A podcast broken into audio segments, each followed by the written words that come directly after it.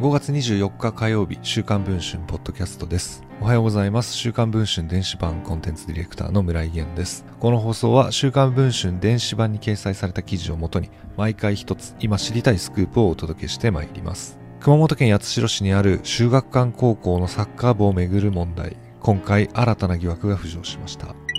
私立修学館高校サッカー部で30代コーチによる部員への暴行が発覚してから約1ヶ月、監督として同部を率いてきた段原和志氏に20代女性に対する売春疑惑があることが分かりました。相手の女性が週刊文春の取材に証言しました。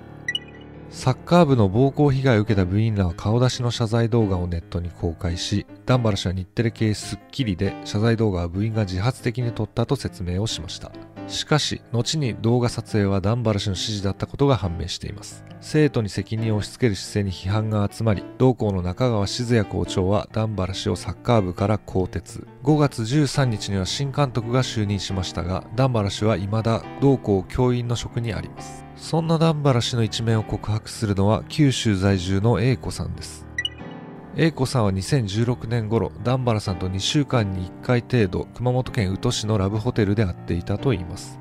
毎回1、2万円を渡され、体の関係を持っていたといいます。2人が出会ったのは出会い系サイトでした。食事だのはなく、ホテルで会うだけの関係だったといいます。紳士的な態度の段原氏でしたが、頻繁な誘いを煩わしく感じた A 子さんは3ヶ月ほどで関係を絶ったといいます。しかしその後も段原氏から忘れられないよみたいなメールが来たといいます。今年の春にも着信があり、知らないふりして誰ですかとかけ直すと、間違い電話だよ。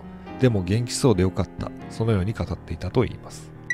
段原氏に電話や質問上で事実関係の確認を求めましたが、期日までに回答はありませんでした。修学館高校は売春疑惑は学校業務外のことでお答えできないと語っていました。段原氏と英子さんの関係や地元サッカー協会元幹部が語る段原氏の人となりなど詳しくは現在配信中の週刊文春電子版の記事で確認することができます。ご関心がある方はぜひそちらのチェックもお願いしたいと思います。それでは本日の週刊文春ポッドキャストはこちらで終わりたいと思います。また次回の放送をお聞きいただければ嬉しいです。